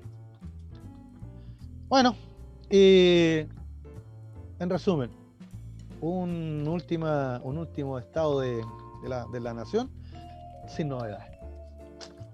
En realidad, yo, miren, hice el punteo así, pero bien resumido, realmente está. Después me gusta escuchar a los comentarios, los periodistas, lo que comentaban los políticos, los que le echaban flores, los que lo criticaban, etcétera. ¿ya? Y, y, qué rescataban de todo esto. Muchos rescataban la ley de matrimonio igualitario. Pero fíjate que yo me quedo con lo que dijo Camila Vallejo. Lo dijo al principio, sorprendió a su coalición de gobierno para Arias, que probablemente no va a apoyar esto. Y, en realidad fue un volador de luces. ¿Se fijan? Porque en realidad, sinceramente, ¿qué interés puede tener el gobierno en que, salga esta ley con, tanta urgencia? Cuando realmente hay urgencias en muchos otros temas. ¿Te Por ejemplo. ¿Qué quieres que le diga, pues, amigos auditores? Les traté de hacer un resumen nomás. Ahora usted nuevamente lo invito a que reflexione en su hogar, converse, ¿no es cierto? Ya le tiene este resumen probablemente va a ver las noticias más rato, probablemente lo va a ver en internet o va a comprar el diario mañana, ¿ya? Y se va a poder hacer, ¿no es cierto?, una idea. O a lo mejor no va a hacer nada de esto, sino que va a seguir su rutina diaria, porque probablemente lo único de este mensaje presidencial, ya de esta última cuenta del país, es la total intrascendencia. Como diría nuestro amigo Milan Kundera, ¿ah? no sé si te suena ese escritor checo, Miguel. No, lamentablemente, ahí ya me dejó. Ahí te vi, ahí te vi. Ahí, tú, eres muy tú eres muy jovencito, Juan Miguel. Pues mi amigo Luis Miguel eh, habría saltado el tiro con una famosa novela que escribió Milan Kundera, estuvo muy de moda en los años 80, que se llamaba La insoportable levedad del ser. ¿Ya? En este caso, eh, la insoportable levedad del gobierno. Ya, nuevamente el presidente Piñera mira, yo, yo, lo entiendo, él trata, trata de llegar a la gente, trata de, de, darle un mensaje, trata de que le crean, pero el de fondo es tan grande que no le creen ni su gente, si era cosa de mirarle la cara a los ministros, a, los parlamentarios que estaban en la sala, era la sensación de la, de la obviedad absoluta, la obviedad. O sea, el presidente en, su último mensaje a, la nación, lo único que hizo fue hacer evidente lo obvio, nada más. ¿Te fijas? Eh, y, perdió tal vez la oportunidad sí, de señalarse un camino o de potenciar nuestras mismas políticas sociales que hizo tanto bombo, ¿te fijas? ¿Ya? O, de sorprendernos, ¿te fijas? Eh, no hizo ni una ni otra cosa. Para terminar, porque, uy, ya tenemos que irnos comerciales, ¿ya? Eh, me quedo con lo que señaló el periodista Matamala días atrás en una columna, ¿ya? Donde se refería al legado de, de Piñera, ¿ya? Al legado de Piñera. Y aquí lo estoy buscando. Ya, aquí lo encontré. Denme unos segundos, amigos míos. Estoy abriendo la página aquí del de CNN Chile. CNN Chile. ¿ya? Donde Daniel Matamala dice que el legado de Piñera es más bien involuntario y es lo opuesto a lo que él pretendía eh, alcanzar. ¿ya? ¿Y a qué se refiere? Se refiere a que, primero, eh, él quería frenar la constitución Incluso aquí recuerda la escena donde Chadwick, ¿no es cierto?, habla a los empresarios en, un encuentro en Icare y, les dio la garantía de que no iba a haber ninguna nueva constitución. Eso se frenaba. Bueno, resulta que ahora está hablando de garantizar este proceso constituyente. Ya el tema de la reforma tributaria, quería disminuir los impuestos a las grandes empresas. Hoy estamos hablando precisamente de lo contrario, ya eh, para poder, ¿no es cierto?, generar los recursos para, para poder afrontar esta pandemia. Ya eh, que el sistema tributario dice aquí Matamala sea más progresivo y no más regresivo. ¿Te fijas? y en tercer lugar, eh, el tema de la AFP, ¿no es cierto? ¿Ya? Y, consolidar el sistema. ¿ya? Y sin embargo ha pasado todo lo contrario, la gente ha sacado su plata y al final la reforma tributaria, o sea, la reforma previsional va sí o sí con AFP o sin AFP. O sea, las tres cosas que el presidente Piñera pensaba que, que, iba a tener un gran legado, se le cayeron y le está saliendo todo al revés. Yo agregaría una cuarta que le faltó a Matamala ahí el liderazgo mundial. Pues. ¿Se acuerdan Cúcuta? ¿Se acuerdan en la, Alianza del Pacífico, etcétera? Bueno, eh, no, no tuvo ese liderazgo ni mundial ni regional y ahora ni siquiera tiene liderazgo ya en su coalición y probablemente en la moneda. Sin eso tiene razón Piñera, fue súper honesto al final cuando dijo que, estaba totalmente solo. Pero usted no nos deje solo, amigos auditores. Miguel, vámonos rapidito a la pausa y a la vuelta la efeméride de esta semana. Así que les voy a contarnos que se llama Una vela en la oscuridad. Quédense con eso.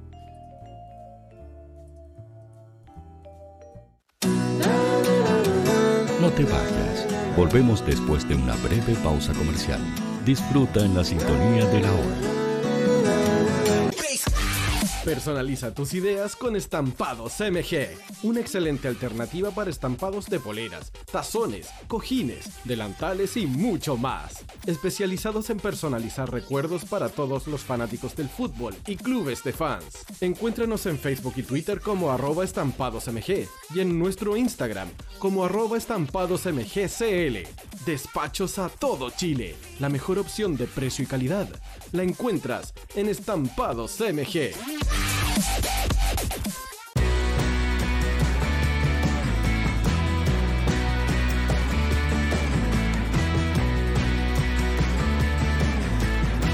Estudio Jurídico Global News abarca las más diversas áreas del derecho, especialista en derecho de familia, civil y laboral.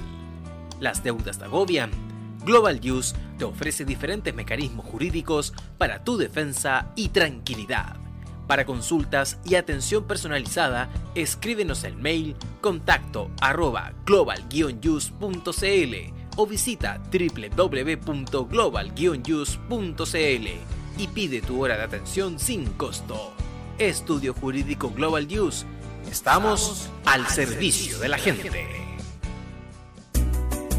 Cuivo.cl es un sitio de comercio seguro y libre para todos los que quieren comprar y vender cualquier cosa de una manera segura, fácil y gratuita. En cuivo.cl puedes encontrar autos, casas, ofertas de trabajo, artículos para el hogar y mucho más. Nuestro servicio está dirigido a toda la población, pero nuestra oferta también incluye a las empresas locales que quieran publicar sus productos y servicios a la gente. Cuivo.cl, donde buscar y ofrecer es más fácil.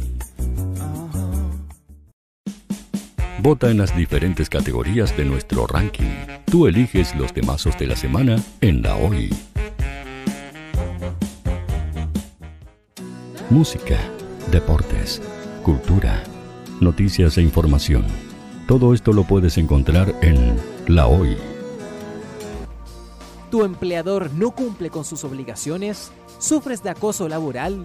Con Defensa Trabajador de Global News puedes defenderte. Di no a los malos empleadores. Pide tu hora de atención al mail contacto arroba globalnews.cl y para mayor información visita www.global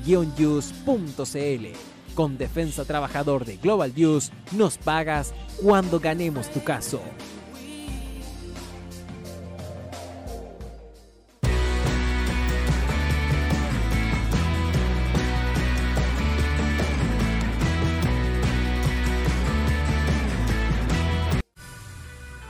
Tú, que nos escuchas todos los días, ¿sabes por qué somos la radio oficial de la fanaticada mundial? Si no lo sabes, sube el volumen. Hola tío Hoy, te escucho desde España. Hola Radio Hoy, un saludo cordial desde la ciudad de Simi Valley, California. Desde la lejana Punta Arenas, tío Quimera, por favor, gracias. Hola, buen día, los saludo desde la Ciudad de México.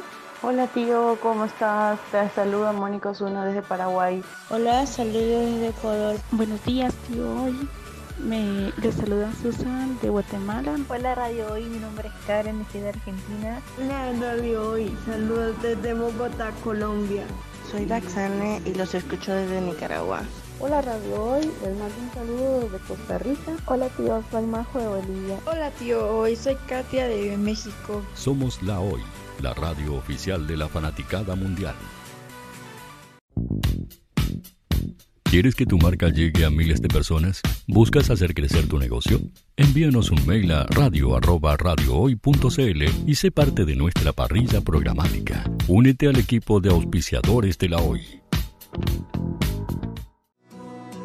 Los fans de Chile y el mundo nos prefieren. ¿Y tú qué esperas para seguirnos? Síguenos en Twitter como arroba Radio Facebook La Radio Hoy, Instagram arroba Radio porque somos la radio oficial de la fanaticada mundial. Radio Hoy es una empresa Hoy Comunicaciones Visítanos en www.hoycomunicaciones.cl.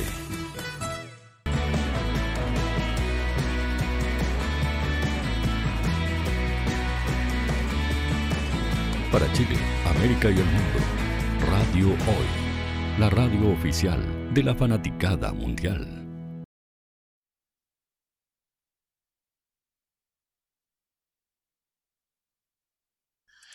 Y ya estamos de vuelta con Sin Restricciones, el espacio de la radio hoy para el comentario de la actualidad nacional, internacional, la historia y la cultura, que son los que se toman ahora, ¿no es cierto?, este, este espacio. Recuerden que este último segmento ya eh, nos auspicia para Red, la red educativa que te prepara en todo lo que necesites. Prepara Red son clases online. ¿Para qué? Para preparar exámenes libres, para reforzamiento escolar, ¿no es cierto? Para la PSU, ya para lo que usted quiera. Si dice, ¿no es cierto? Prepara Red, te preparan lo que tú necesites. Ya todas las clases son online y contamos con un staff de profesores ya eh, todos titulados, ¿no es cierto? Todos que manejan estas nuevas tecnologías, ¿ya? Así que usted simplemente llame al siguiente número, mira, debería tenerlo a mano acá, al, 94449637, ¿ya? Repito, ¿ah? eh, 94449637, ¿ya? Prepara red, la red educativa que te prepara en todo lo que necesites. Así que con el gentil auspicio de Prepara Red, ya yo he preparado esta cápsula del tiempo ¿ah? para nuestros amigos auditores. Eh, oye, Miguel, estaba, habían hartas cositas que, que podía haber tomado para esta. Se lo voy a contar rápidamente, que, traté de juntarlas todas en un gran tema. ¿Por qué? Porque hace 100 años, ¿ya? probablemente lo han visto en las noticias, por ahí o lo han leído por ahí en las redes, hace 100 años en Tulsa, Oklahoma, se produjo una masacre horrible En Tulsa había un barrio negro que le, llamaban el Wall Street negro. ¿ya? ¿Por qué? Porque ahí había un centro de, comerciantes ¿ya? de color ¿ya? que tenían cine, teatro, biblioteca, colegio, hospital y por supuesto mucho comercio. Mucho comercio, incluso esto de Wall Street negro era porque tenían hasta su bolsa de comercio, ellos tenían ahí, hacían su intercambio monetario, ¿ya? y les había ido muy bien. Eh, era, era una, una verdadera colonia, ¿no es cierto?, de, personas de color eh, muy, muy, muy, muy próspera y muy progresista. Cuando uno ve las fotografías de Tulsa, ya en 1920, ya impresionante, o sea, automóviles, vestimenta, ya, eh, es, mira, es, en realidad es como una copia de, Nueva York, pero en Oklahoma. Bueno, ¿qué pasó? Que el resto de la población de Tulsa no estaba tan bien, los otros barrios no estaban tan bien, sino que eran barrios blancos, muy racistas, y que estaban bastante desmejorados. Eh, en términos de económicos. Entonces, algo gatilló la violencia racial. ¿ya? Fue un, joven negro de 19 años, fue acusado de violentar sexualmente a una joven de 18 blanca. ¿ya? Este joven negro se supone que la ataca en un ascensor. ¿ya? y, lo toman preso, quieren lincharlo, y bueno, y pueden imaginarse todo lo que pasa después. Ya al principio la justicia dice no, no lo pueden linchar, lo tienen en la cárcel, pero eh, eh, los blancos racistas deciden tomarse la justicia por sus manos, ya, y la noche del 31 de mayo al 1 de junio, ya, eh, no solo atacaron ya, a la, cárcel para sacar al, al joven acusado, que después se comprobó que era inocente, la anécdota es que eh, el, ascensor tuvo una, caída, el joven se tropezó, se afirmó en, el brazo de la mujer y la mujer dijo que el negro la había tratado de toquetear. ¿Ya? que la había atacado sexualmente. Y eso provocó todo el escándalo. ¿Te fijas? Para hacer corta la historia, él escapa, ¿ya? Lo, ponen en libertad y se escapa. ¿ya? Y no lo pudieron pillar. Sobrevivió a la masacre. Pero como estaban todas estas eh, hordas enardecidas, ya se armaron ¿ya? y tomaron por asalto el barrio negro e incendiaron todo. y mataron a más de 300 personas de las maneras más horribles, acribillados, colgados, destripados. Incluso había un aeródromo, ya los blancos aprovecharon el aeródromo y aprovecharon de bombardear el barrio con aviones. O sea, las escenas son de la verdadera guerra. Eh, no sé si tú viste Watchman, eh, Miguel, en HBO. Ah, ¿viste eh, la serie, Watchmen. La, última. La serie, claro. No, no, no, no he podido verla, pero sé más, sé de qué se trata. Te cuento que, te voy a hacer un spoiler aquí. Me, van a matar, mi sobrino me va a matar, pero tengo que hacer el spoiler. En uno de los capítulos de la serie, ¿ya? en Watchman hacen referencia a lo de Tulsa. Pero también, también en el. hay una serie que también dieron en HBO, que es de Lovecraft, Distrito Lovecraft. No sé si la, viste. Eh, Lovecraft Country. Lovecraft Country, exactamente. ahí hay, un capítulo de Lovecraft Country que, que ellos tienen que viajar al pasado y se encuentran justo en la masacre de Tulsa y está tremendamente representado, ¿qué quieres que te diga? Entonces, mm. eh, en la comunidad negra, Tulsa nunca ha sido olvidada, estos 100 años de, este horror, ¿te fijas? ¿Ya? Pero la historia, la historia oficial de Estados Unidos, la historia blanca, borró este eh, acontecimiento. Y solo, solo hace muy poco, ya solo unos, en los años 90, recién, ya los gobiernos norteamericanos recogieron el guante y, le dieron alguna, alguna indemnización a las víctimas. ¿Te fijas? ¿Ya? y ahora se ha hecho el reconocimiento histórico, ¿te? De, esta masacre. Eh, esa es como la efeméride, yo, y, yo se la he contado muy resumidamente, ¿ya? Porque me, me, impactó. Ahora, ¿qué tiene que ver esta efeméride con, con, lo que vamos a hablar ahora? ¿Ya? Porque resulta que también se cumplió un año, ¿no es cierto? Un año del asesinato de George Floyd, ¿ya? el afroamericano, que murió porque un policía le puso la pierna en el cuello y lo asfixió. Hemos visto los videos, las imágenes, ¿ya? Eh, y que provocó, ¿no cierto?, una reacción, pero un levantamiento, un verdadero levantamiento en, los lugares donde, se, donde la gente protestaba, en Estados Unidos, que incluso Donald Trump trató de controlarlo con la Guardia Civil, incluso amenazó incluso con llamar al ejército, ¿ya? Eh, y donde tuve entonces que la tensión racial en Estados Unidos es algo vivo, fuerte. O sea, si pasó lo de Tulsa hace 100 años atrás, ya han pasado 100 años y parece que Estados Unidos el racismo continúa, ¿ya? y con la misma virulencia. Entonces, ahí tenemos el segundo caso. Yo, yo junté todas estas cosas con, una efeméride porque quise darle un, énfasis a lo positivo. El fin de semana me llama un, buen amigo mío y, estaba muy deprimido con esto la pandemia, la economía, la sociedad, Chile, la delincuencia, o sea, todo mal, todo mal, todo negativo. Y al final el comentario de mi amigo ¿ya? me dice que eh, la naturaleza humana, pues, la naturaleza malvada, ¿no es cierto? Hijos de Caín, ¿no es cierto? O sea, como que no tenemos remedio. Como que la, maldad prevalece, Y que no hay nada que hacer, o sea, hagamos lo que hagamos, siempre el mal se impone. Te fijas, guerra, robo, violaciones, delincuencia, todo malo. ¿ya? Y yo le dije, no, ¿sabes que Yo te voy a poner un puro ejemplo, la esclavitud. ¿ya? La esclavitud, algo que antes era normal, lógico y que nadie discutía, ahora es algo, ¿no cierto?, inmoral algo perseguido, algo que, no es legal, algo que nadie pensaría en esclavizar a otra persona y los que lo hacen están violando un derecho humano. ¿Te fijas? Entonces yo, yo creo que avanzamos, lento pero avanzamos. ¿Y por qué quiero hacer esta introducción? Primero les conté lo de Tulsa y lo de George Floyd para que ver que de repente la naturaleza humana es violenta, brutal, salvaje. ¿Te fijas? Ya no es precisamente racional. Ya está llena de prejuicios. Pero, pero siempre hay una vela en la oscuridad. Siempre hay una vela en la oscuridad. Y la vela en la oscuridad que les traje hoy día es que el 28 de mayo se cumplieron 60 años de amnistía internacional. No sé si algo salió en la televisión, si salió no lo vi.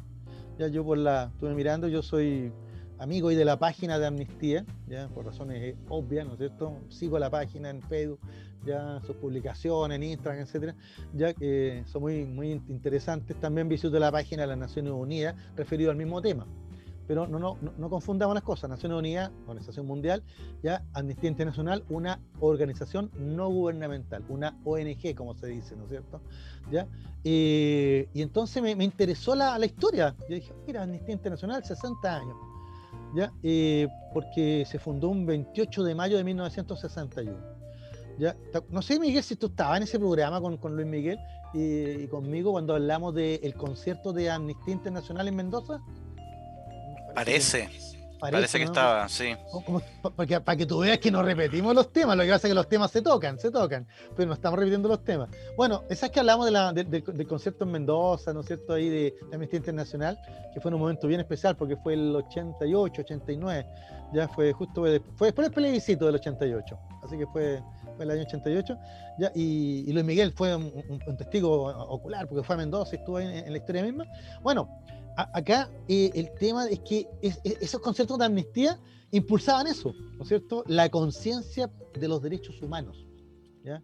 Eh, algo tema que también hablamos años atrás en, en, Sin Restricciones cuando contamos la historia de los derechos humanos, la Declaración Universal, 10 de diciembre de 1948. Y, contamos esa. Entonces yo me fui a la historia de Amnistía Internacional y encontré un par de anécdotas, pero que son notables y que no puedo dejar de compartir con ustedes, amigos auditores, amigos televidentes, eh, porque quiero hacerlo reflexionar en el sentido de invitarlo a pensar en esto. O sea, de verdad parece que el mal nos supera y que nuestra, la naturaleza malvada, eh, humana, no nos da ninguna esperanza. Pero la naturaleza humana es dicotómica. Así como está el mal, está el bien. Y hay personas que se la juegan. Y entonces por eso les traje la historia hoy día de Peter Benenson, ¿ya? Un abogado británico. Don Peter Benenson, vamos a contar unos detallitos. Nació en Londres el 31 de julio de 1921. Así que eh, tuvo sus estudios en Eton College, mira dónde estuvo, donde estudian los, príncipes de Inglaterra, ya los, los reyes, ¿no es cierto? En, escuela muy, muy, muy exclusiva, Eton, ya, eh, grandes pensadores. Ah, mira, hasta, hasta George Orwell estudió en Eton, tuvo una beca ahí. Pero mira, ya, y después se continuó sus estudios en el Balliol College de la Universidad de Oxford. Así que un, hijo de Oxford. Ahí se tituló de abogado. En, realidad, en, realidad él estudió como humanidades, ¿ya? pero de ahí al final terminó, eh, se dedicó a la, abogacía. Como abogado se destacó siempre por, ser un, hombre muy, muy, muy apegado al derecho, ¿no es cierto? Y sobre todo ya a los derechos de la persona, los derechos del individuo. ¿Ya te fijas? Eh, puedo agregar como dato nomás, ¿ya? Que, que, le va a servir para entender lo que viene después, ya que él se convirtió al catolicismo. En Inglaterra son generalmente anglicanos, protestantes, ¿ya? pero él se convirtió al catolicismo, ¿ya? y también desde muy joven fue miembro del Partido Laborista, Eh, que, que, como, que como la izquierda, como, los socialistas reformistas de, Gran Bretaña. Te fijas el laborismo. Bueno, la cosa es que este abogado, eh, cuando se dirigía a su trabajo, estoy hablando del día 19 de diciembre de 1960, ¿ya? Toma el metro en Londres, ¿ya? Toma el metro en Londres va leyendo a la prensa y ahorita se encuentra con una noticia que era referida a la dictadura de, que había en Portugal de Antonio de Oliveira Salazar. ¿Ya? Que también hemos hablado, ahí te vas a acordar tú, Miguel, porque te acordamos, hablamos de la revolución de los claveles el año pasado. Sí, ¿Ya? me acuerdo. ¿Te, acuerdas que, iban con un clavel y, saca, y terminó la dictadura en Portugal? Bueno, esto, es, esto todavía estamos en 1960. La, revolución de los claveles fue el 74, 1974. Entonces todavía faltaban años. Entonces está esta la dictadura de Oliveira Salazar, que ha tomado prisionero a dos jóvenes, ¿ya? Y los ha condenado a siete años de prisión. ¿Sabes por qué? Por brindar, ¿ya? Por la, contra la dictadura, Y brindar por la libertad. Bueno, después se, ha comentado que esta historia es bien apócrifa, que en realidad no fue por eso. Parece que estos jóvenes eran, eran activistas, ya, lo que haya sido. Así que probablemente la historia del brindis por la libertad es una anécdota nomás.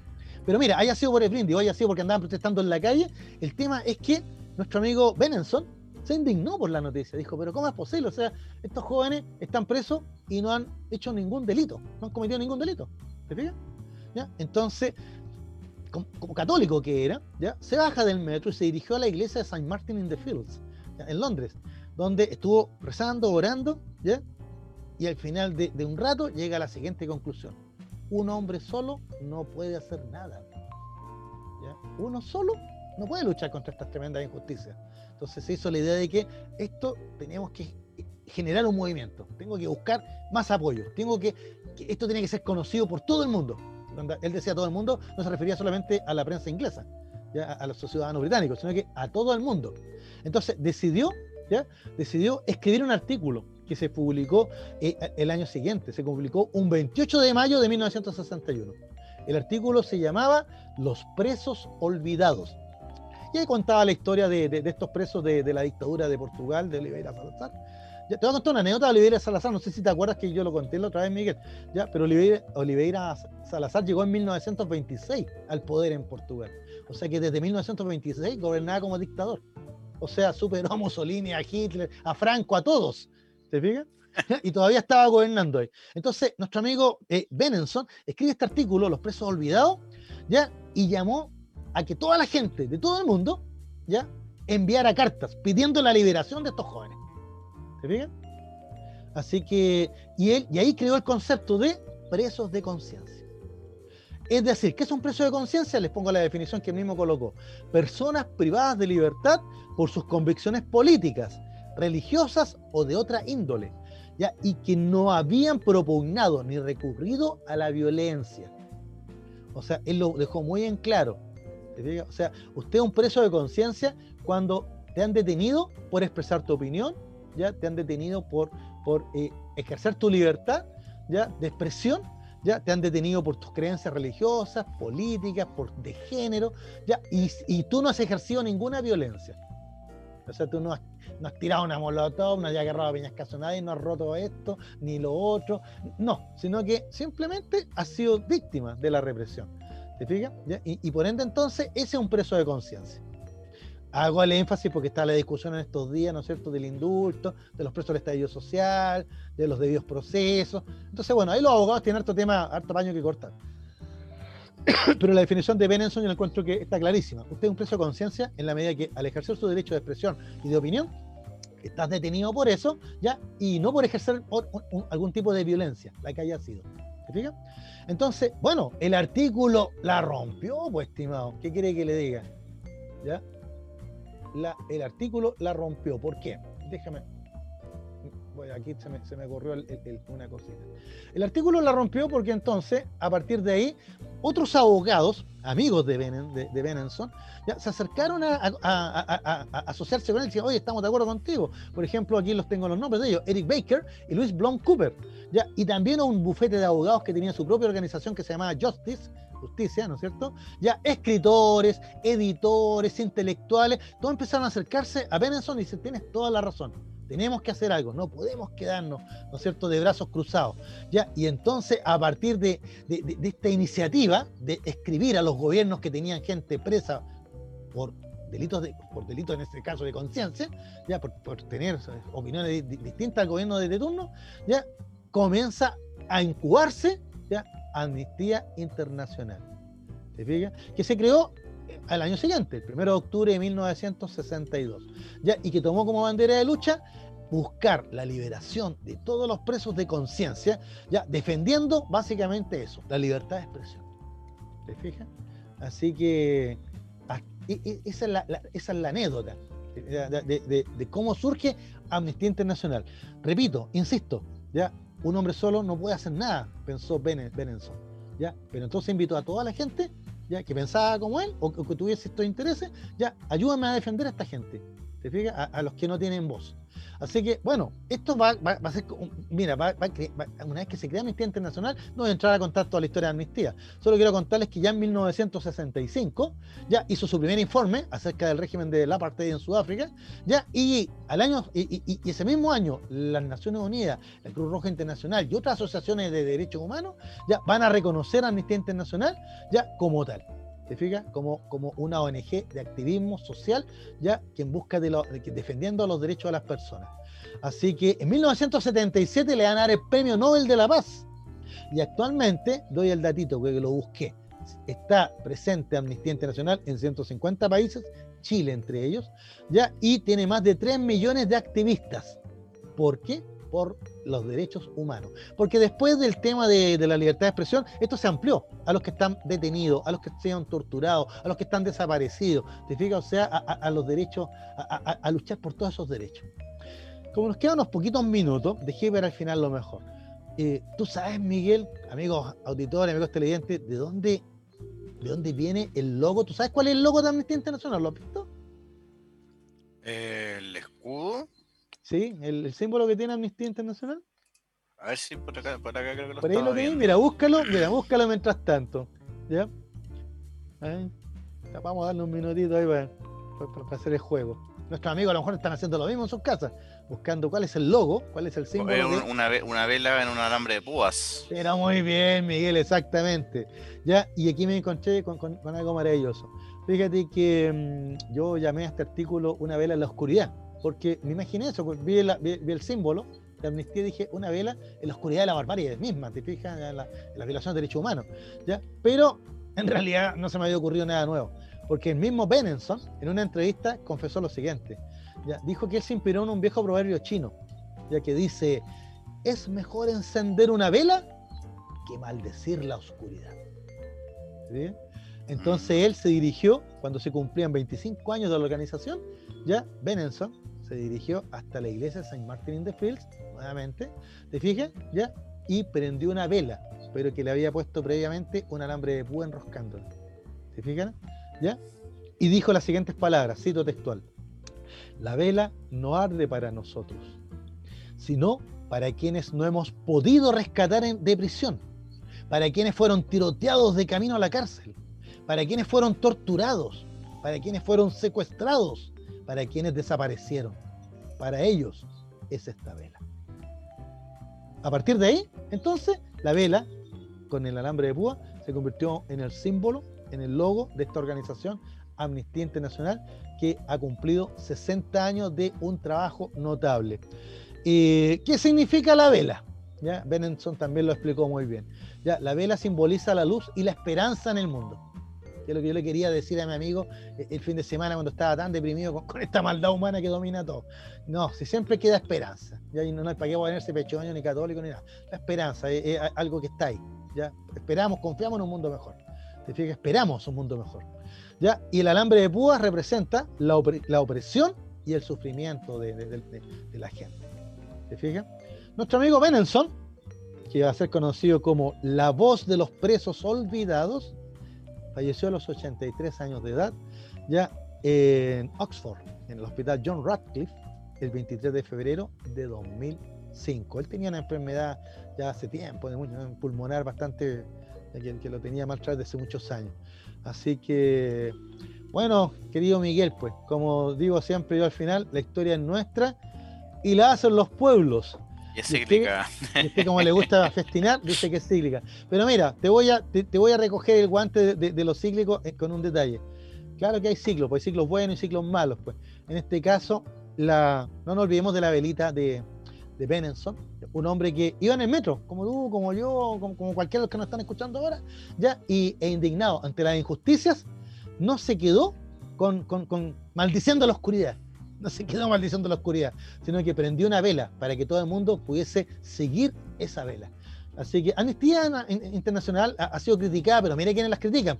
La Iglesia Católica por el tema del aborto, ya el régimen cubano, el régimen de Corea del Norte, ¿te fijas? Eh, eh, los etarras, los, terroristas vascos, ya que criticaban de que eh, era derechos para uno y para otros no, ¿te fijas? Pero en la práctica, dime de quién vienen las críticas y yo te digo si estamos en buen camino. Yo creo que ya puse la lista de críticos para que se dieran cuenta que Amnistía Internacional no es una organización política, no pertenece a ningún partido político, no pertenece a ningún Estado, no recibe plata de nadie, se financia con, con, los mismos miembros que, hacen aporte, ¿te fijas? O sea, eh, es una ONG pero precisa. Y, y doy gracias a que exista. ¿Por qué? Porque no nos olvidemos lo que pasó en Chile, que el presidente Piñera olvidó, pues, ah, los, heridos, los que perdieron la edición en el estallido social. Lo que está pasando en Colombia, un mes ya, ¿no es cierto?, de violencias terribles, que partieron con manifestaciones sociales y, que han sido brutalmente reprimidas y la violencia se ha desatado. Lo que hablábamos de Tulsa, de George, Floyd, lo que está pasando entre palestinos y judíos nuevamente, o sea, ya cortes ¿te fijas? Lo el régimen chino, que para unas cosas es como súper popular, pero para otras reprime, ¿no es cierto?, a grupos étnicos, a minorías o, a las personas de Hong Kong. Mira, la historia es larga. Con, el tema de la pandemia, desgraciadamente, como que los derechos humanos y, las democracias han dado un paso atrás. Pero no es que hayan dado paso atrás porque sí, han sido empujadas a ello. Así que ese es el mensaje de Penenson. Seamos igual que él, una vela en la oscuridad. Querido Miguel, me pasé parece un minutito. Gracias por acompañarme en este programa. Gracias por estar sano de nuevo, pues, estimado. De verdad que estábamos preocupados. Gracias a nuestros amigos auditores y, televidentes por, por, sintonizarnos y escuchar este espacio. Gracias a Luis Miguel, a Lili, que, que, no pudieron estar hoy día. Gracias a, nuestro amigo eh, Dani por el espacio. ¿ya? Y a todos ustedes nos encontramos la próxima semana. Soy Jorge Araya y ha sido un gusto que me hayan recibido en sus hogares. Hasta el próximo martes a las 18 horas. Buenas tardes.